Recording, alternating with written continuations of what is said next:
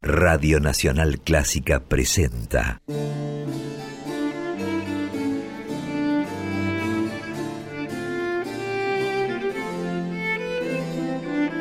Clásica en La.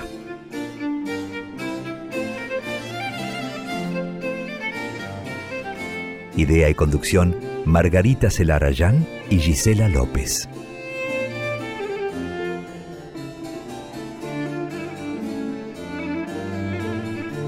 Hola, ¿cómo están?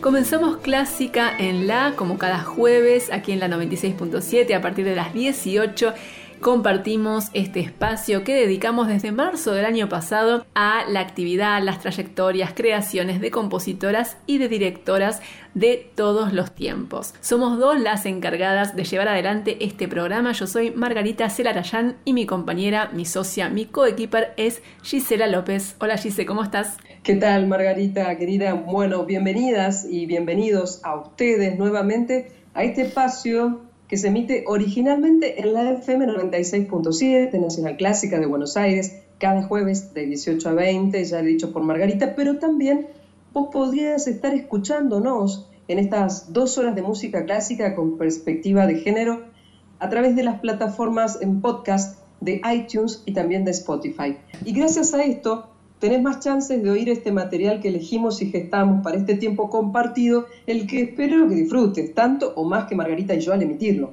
Sí, esperemos que disfruten mucho de este material, de este programa que preparamos para hoy, que va a comenzar, como tratamos de hacer habitualmente, con un recorrido histórico, pero hoy nos vamos a centrar en una compositora y la propuesta es viajar a los últimos años del siglo XIX y a gran parte del siglo XX a Inglaterra.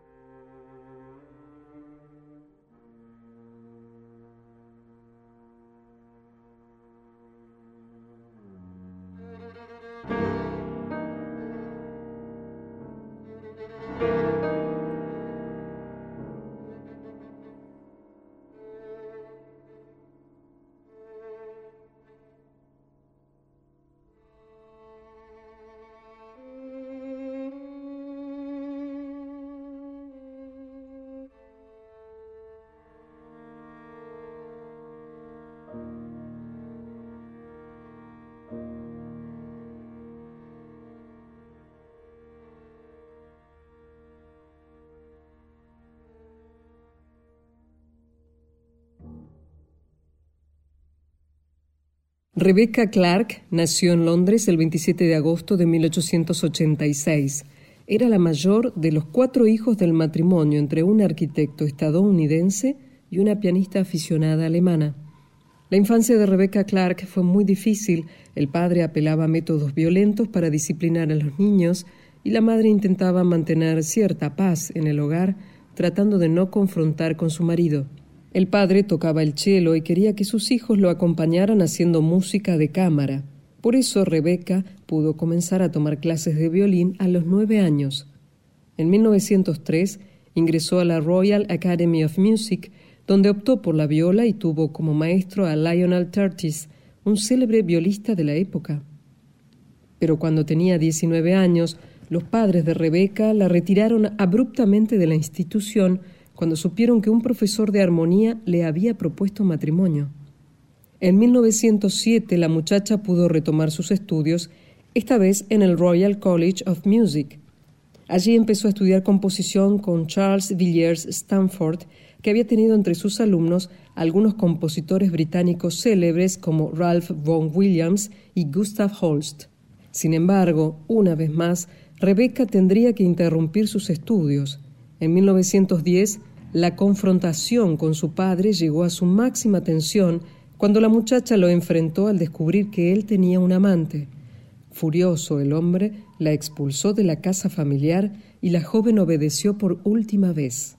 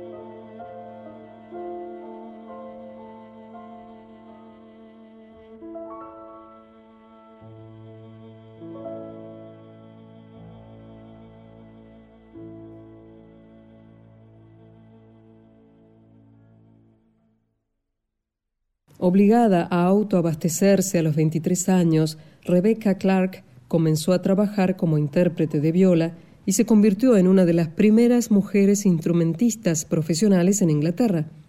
Fue también una de las primeras en integrar una orquesta cuando Sir Henry Woods la admitió en la Queen's Hall Orchestra en 1912. En 1916 viajó a Estados Unidos donde establecería su residencia por algunos años. Allí conoció a la pianista y mecenas Elizabeth Sprague College, quien la animó a presentarse en un concurso de composición que ella patrocinaba. Rebecca participó en la competencia con su sonata para viola y piano, que estuvo muy cerca de ser proclamada ganadora, aunque el primer premio fue finalmente para una obra de Ernest Bloch. En la prensa muchos no podían creer que una mujer hubiera escrito esa sonata, y hasta algunos llegaron a sospechar que en realidad su autor era el propio Bloch bajo un seudónimo femenino. Durante ese periodo en Estados Unidos, Rebecca Clark continuó con su actividad como violista, pero sin dejar de componer. En 1921 volvió a participar del mismo concurso con su trío con piano y nuevamente alcanzó la instancia final. Un par de años más tarde, la influyente Elizabeth Sprague College le encomendaría la creación de otra obra de cámara, la Rapsodia para cello y piano.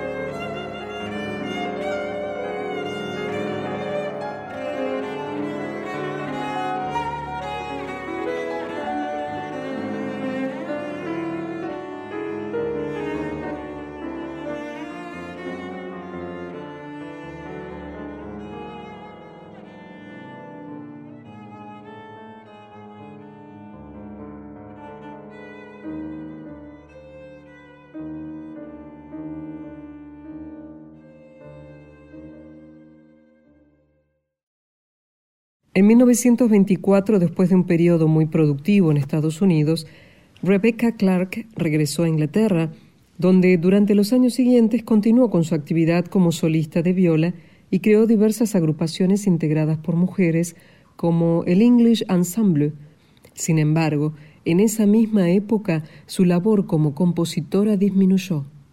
Cuando estalló la Segunda Guerra, Rebecca se encontraba nuevamente en Estados Unidos visitando a sus hermanos. Decidió permanecer allí y abocarse a la composición, aunque solo por un tiempo.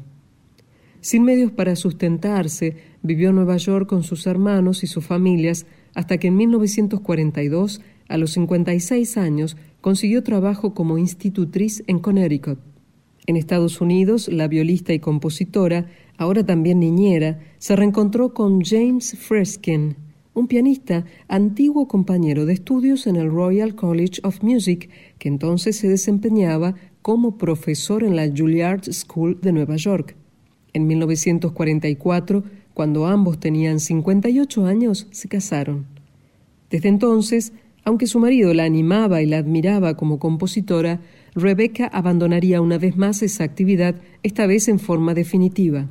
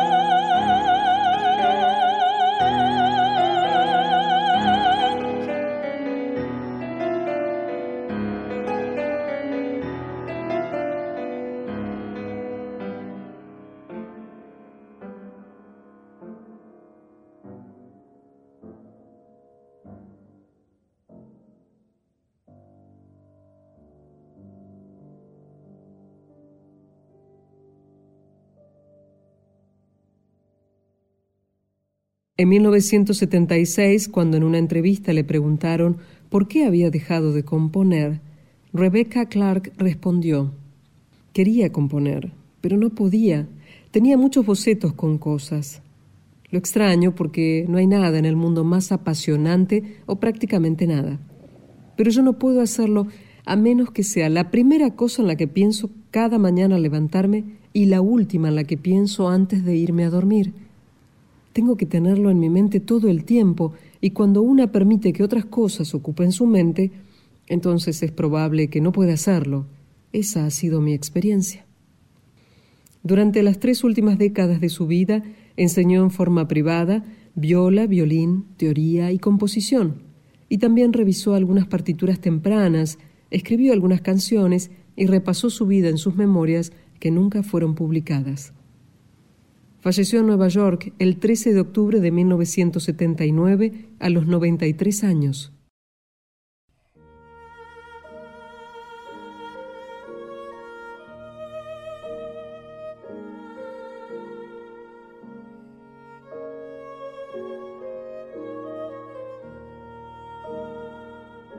Rebecca Clark dejó casi 50 obras, muchas de ellas dedicadas a su instrumento, la viola.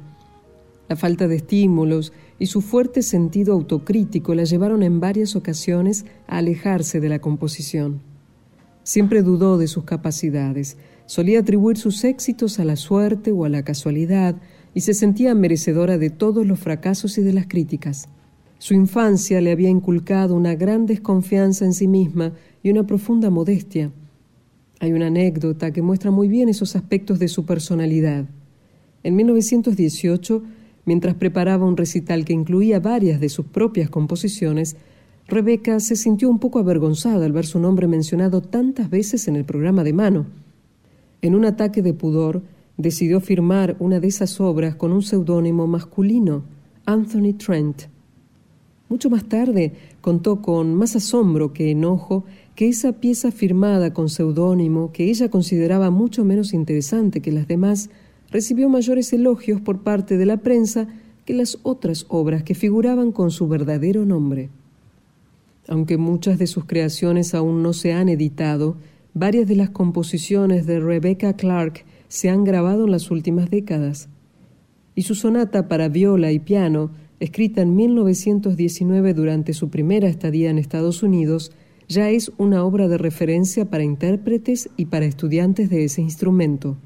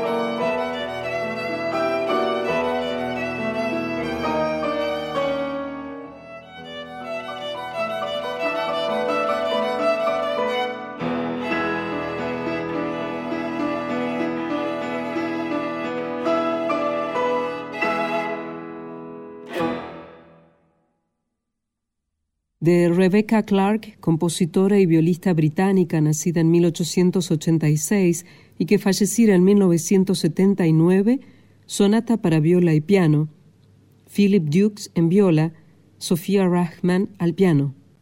Y antes escuchamos también de Rebecca Clark, primer movimiento del trío con piano de Bekova Sisters, canción de cuna, Diana Bonatesta en viola, Ariana Bonatesta al piano. Alegro rítmico de la Rapsodia para cello y piano, versión en cello Raphael Wolfish, al piano John York. Y dos canciones, Alegría Infantil y Ocho en Punto, versión la soprano Patricia Wright, piano Catherine Sturrock.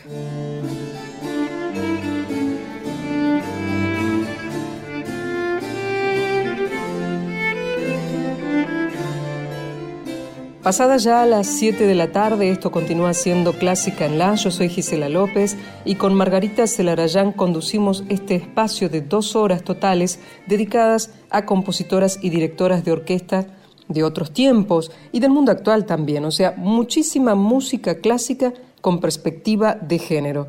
Y recordarte que tenemos redes sociales, así que te propongo que anotes el nombre para Twitter, Facebook y también Instagram es el mismo arroba en la clásica. Todo junto, minúscula, para que nos busques en las redes sociales que ya mencioné.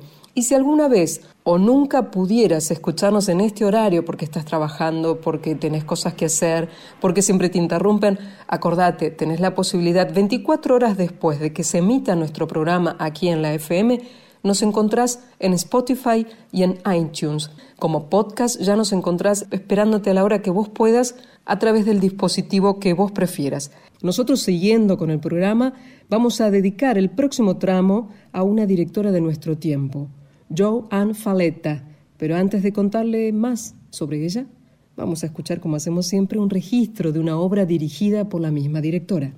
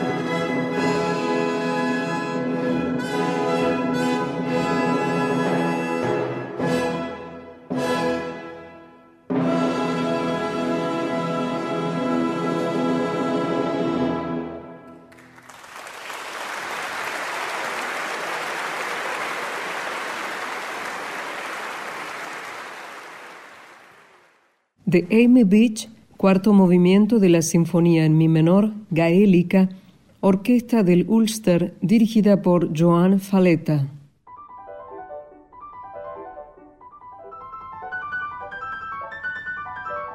Estamos en Clásica en la hasta las 20 por la 96.7 y ahora vamos a dedicar un segmento a una directora de la actualidad Siempre tratamos en este programa de ir y venir en el tiempo y ahora nos toca volver al presente y vamos a hablar acerca de una directora de nuestro tiempo, estadounidense, nacida en Nueva York en 1954. Estoy hablando de Joan Faletta, hace casi 20 años que es la directora musical de la Orquesta Filarmónica de Buffalo en Estados Unidos y también de la Orquesta Sinfónica de Virginia. Joan Faletta empezó estudiando guitarra y luego se inclinó por la dirección, es graduada de la Juilliard School de Nueva York y empezó su actividad como directora a fines de la década del 70. Desde aquel momento emprendió una actividad muy intensa. Como directora invitada, por ejemplo, trabajó con la Orquesta de Filadelfia, con la Filarmónica de Los Ángeles, con la de San Francisco, con la Sinfónica de Londres, la Filarmónica de la BBC, la Orquesta Nacional de Lyon, la Filarmónica de Seúl, con muchísimas orquestas en todo el planeta, y también fue directora principal de la Orquesta del Ulster en Irlanda del Norte. Joan Faletta tiene una discografía muy amplia con más de 100 obras, mayormente para el sello Naxos, pero Hoy elegimos para ilustrar este segmento registros en vivo de Joan Faletta dirigiendo obras de compositoras. Empezamos con el final de la Sinfonía Gaélica de Amy Beach y ahora vamos a cerrar este tramo con una obra de otra compositora estadounidense, también violinista contemporánea, que es Ellen Taffy Swillich, nacida en 1939 Ellen Taffy Swillich ganó el premio Pulitzer y muchos otros premios muy prestigiosos en Estados Unidos. Tiene una producción muy amplia, es autora de cinco sinfonías, de conciertos, de obras de cámara que han sido interpretadas en muchísimas salas de concierto de todo el mundo y en especial de Estados Unidos. Y lo que vamos a escuchar de Ellen Taffy Swillich es su concierto grosso interpretado por la Orquesta Sinfónica de la compañía Norrlandsoperans de Suecia dirigida por Johan Faletta.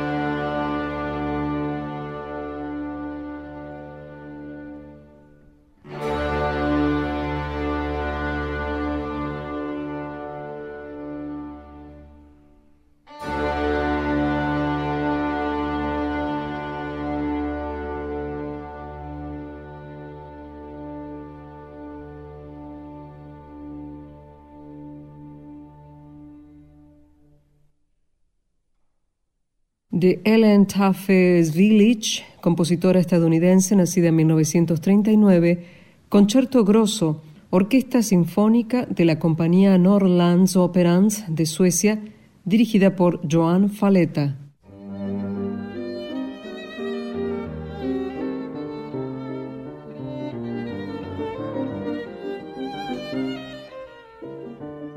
Seguimos en Clásica en La hasta las 20 por la 96.7 y vamos a dedicar este momento del programa a algunos discos editados recientemente que incluyen música de compositoras.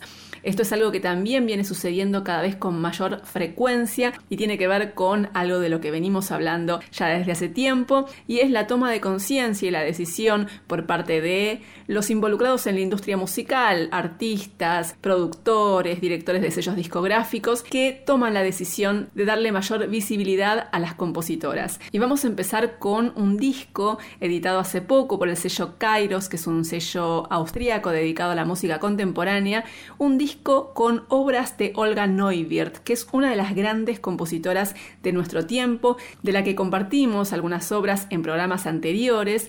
Este disco incluye algunas de sus obras para diversos instrumentos solistas. Hay música para fagot, para viola, para trompeta, para piano, interpretadas por diversos instrumentistas. Y aunque ya hemos hablado de ella, el público se renueva, así que les cuento que Olga Neuwirth es una compositora que nació en Graz, en Austria, en 1960 68, estudió en Viena y en San Francisco y empezó a ganar notoriedad a nivel internacional hace ya unos 30 años, esto fue a principios de los 90, después de haber estrenado un par de óperas breves que compuso sobre textos de Elfriede Jelinek, la escritora que ganó el Premio Nobel de Literatura. A partir de ese momento, la música de Olga Neuwirth se interpretó y se sigue interpretando en salas de concierto de ciudades de todo el mundo. Es una creadora muy versátil en muchas de sus obras, Olga Neuwirth buscó articular, poner en diálogo la música con otras disciplinas como el cine, la literatura, las artes visuales y en varias ocasiones Olga Neuwirth eligió un enfoque interdisciplinario en sus creaciones, buscando este cruce de fronteras, de géneros, con un lenguaje propio, personal, resistiéndose a cualquier tipo de etiqueta, a cualquier tipo de categoría que la limite en lo creativo.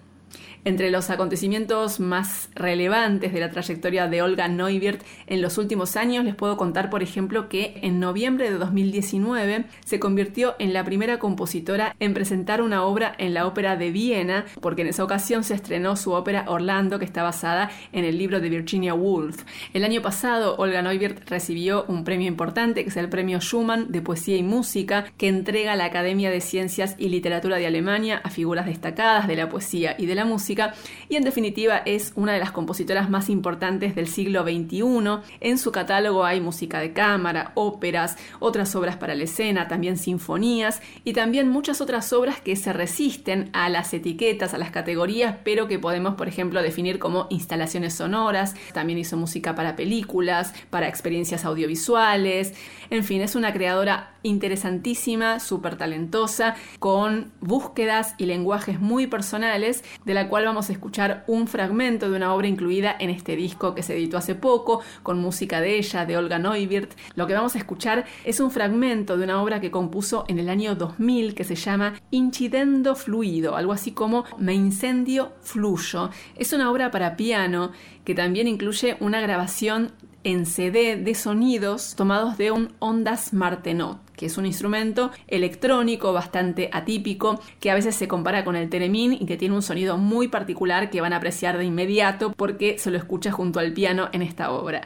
Así que vamos a escuchar un fragmento, el final de Incidendo Fluido para piano con CD de Olga Neuwirth, compositora austríaca nacida en 1968 por Florian Müller en piano.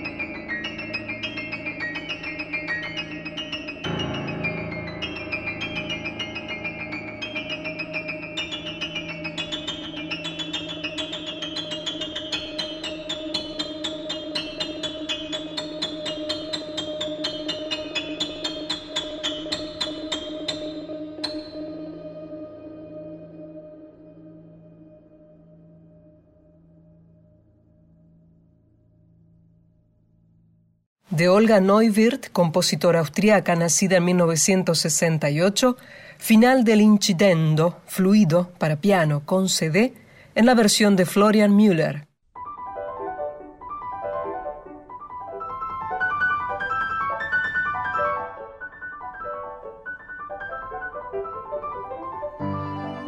Compartiendo material discográfico reciente dedicado a música de compositoras y vamos ahora a un disco de una saxofonista holandesa que se llama Annelies Brisvik, que grabó un álbum con música de tres compositoras francesas muy poco conocidas, de las que se sabe incluso muy poco, compositoras del siglo XX principalmente. Una de ellas también vivió hasta comienzos del siglo XXI. Ellas son Paul Maurice, Janine Rueff y Lucie Robert. Vamos a escuchar algo de este álbum con música para saxofón de estas compositoras, también una rareza, música para ese instrumento. Vamos a empezar por Janine Rueff, que es una compositora francesa que vivió entre 1922 y 1999, que estuvo vinculada durante toda su vida al Conservatorio de París, primero como alumna, después como pianista acompañante y más tarde como profesora. También enseñó en la Sorbona y escribió varias obras pedagógicas, pero además fue compositora y dejó principalmente obras de cámara, música para solistas y música para saxofón. De esta compositora francesa Janine Rueff, que vivió entre 1922 y 1999, vamos a escuchar una pieza que se llama Canción y Paspier. La interpretan Annelies Brisvik en saxofón y Marc Toxopeus en piano.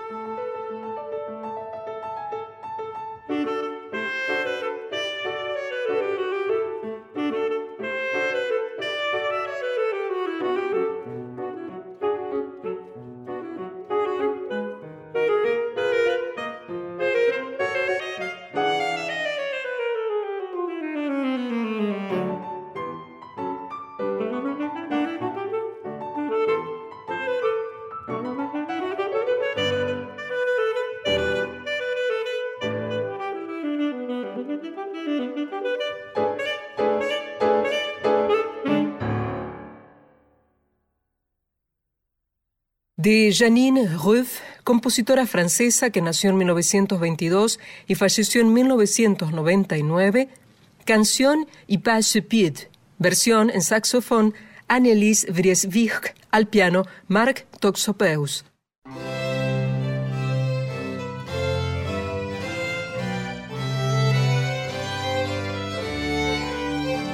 Y vamos a terminar el programa con algo más de música para saxofón de compositoras de este flamante álbum de la saxofonista holandesa Annelies Brisvik. Y ahora vamos a la compositora francesa Paul Maurice. Paul se escribe Paule como Paula, pero con el final. Paul Maurice vivió entre 1910 y 1967, estudió en el Conservatorio de París y fue pedagoga, además de compositora. Compuso obras orquestales, música para teatro, música para ballet, obras de cámara, obras para piano, pero su obra más difundida es una obra para saxofón que se llama Tableau de Provence, cuadros de Provenza. Es una suite para saxofón y orquesta que Paul Maurice escribió en 1958 y que está incluida en este disco, pero en una versión para saxofón y piano. Vamos ya mismo a la música de Paul Maurice, esta compositora francesa que vivió entre 1910 y 1967. Vamos a escuchar los movimientos 1 y 5 de cuadros de Provenza por Annelies Brisvik en saxofón y Marc Toxopeus en piano.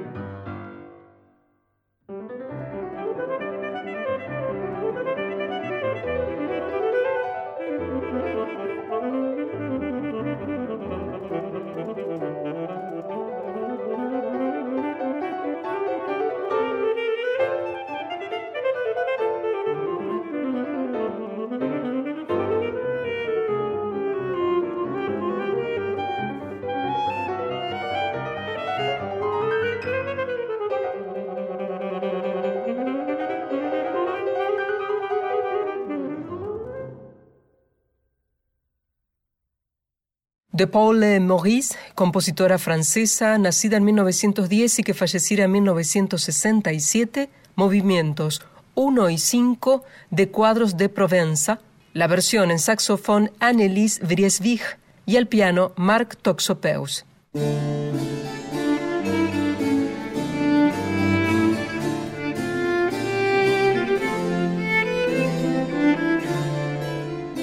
Esta forma ya llegamos al cierre de Clásica en La, solo por hoy, ¿eh? como cada jueves estuvimos desde las 18 y hasta las 20, dos horas de muchísima música clásica con perspectiva de género, Margarita.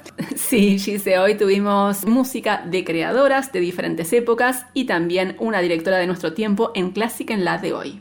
Agradecemos como siempre a otro equipo que están detrás del micrófono, un poco más allá, a todos aquellos que en Radio Nacional de Buenos Aires facilitan todas las posibilidades de que ustedes escuchen estos envasados que estamos haciendo a partir de la situación de pandemia que estamos viviendo. Gracias a Ignacio Guglielmi y a Diego Rosato por la edición y la compaginación, también a las operadoras y a los operadores de Radio Nacional de Buenos Aires desde el control central, que son quienes envían cada emisión en tiempo y forma. Claramente la producción siempre a cargo de Margarita Celarayán, nuestra curadora de lujo, y a vos agradecerte por tu escucha atenta, amable, a través de la FM 96.7 y también con nuestro estilo podcast que ya tenemos en Spotify y en iTunes. Acordate siempre un día después de esta emisión, ya tenés a disposición tuya estas dos horas de este programa de música clásica con perspectiva de género. Yo soy Gisela López. Que estemos bien.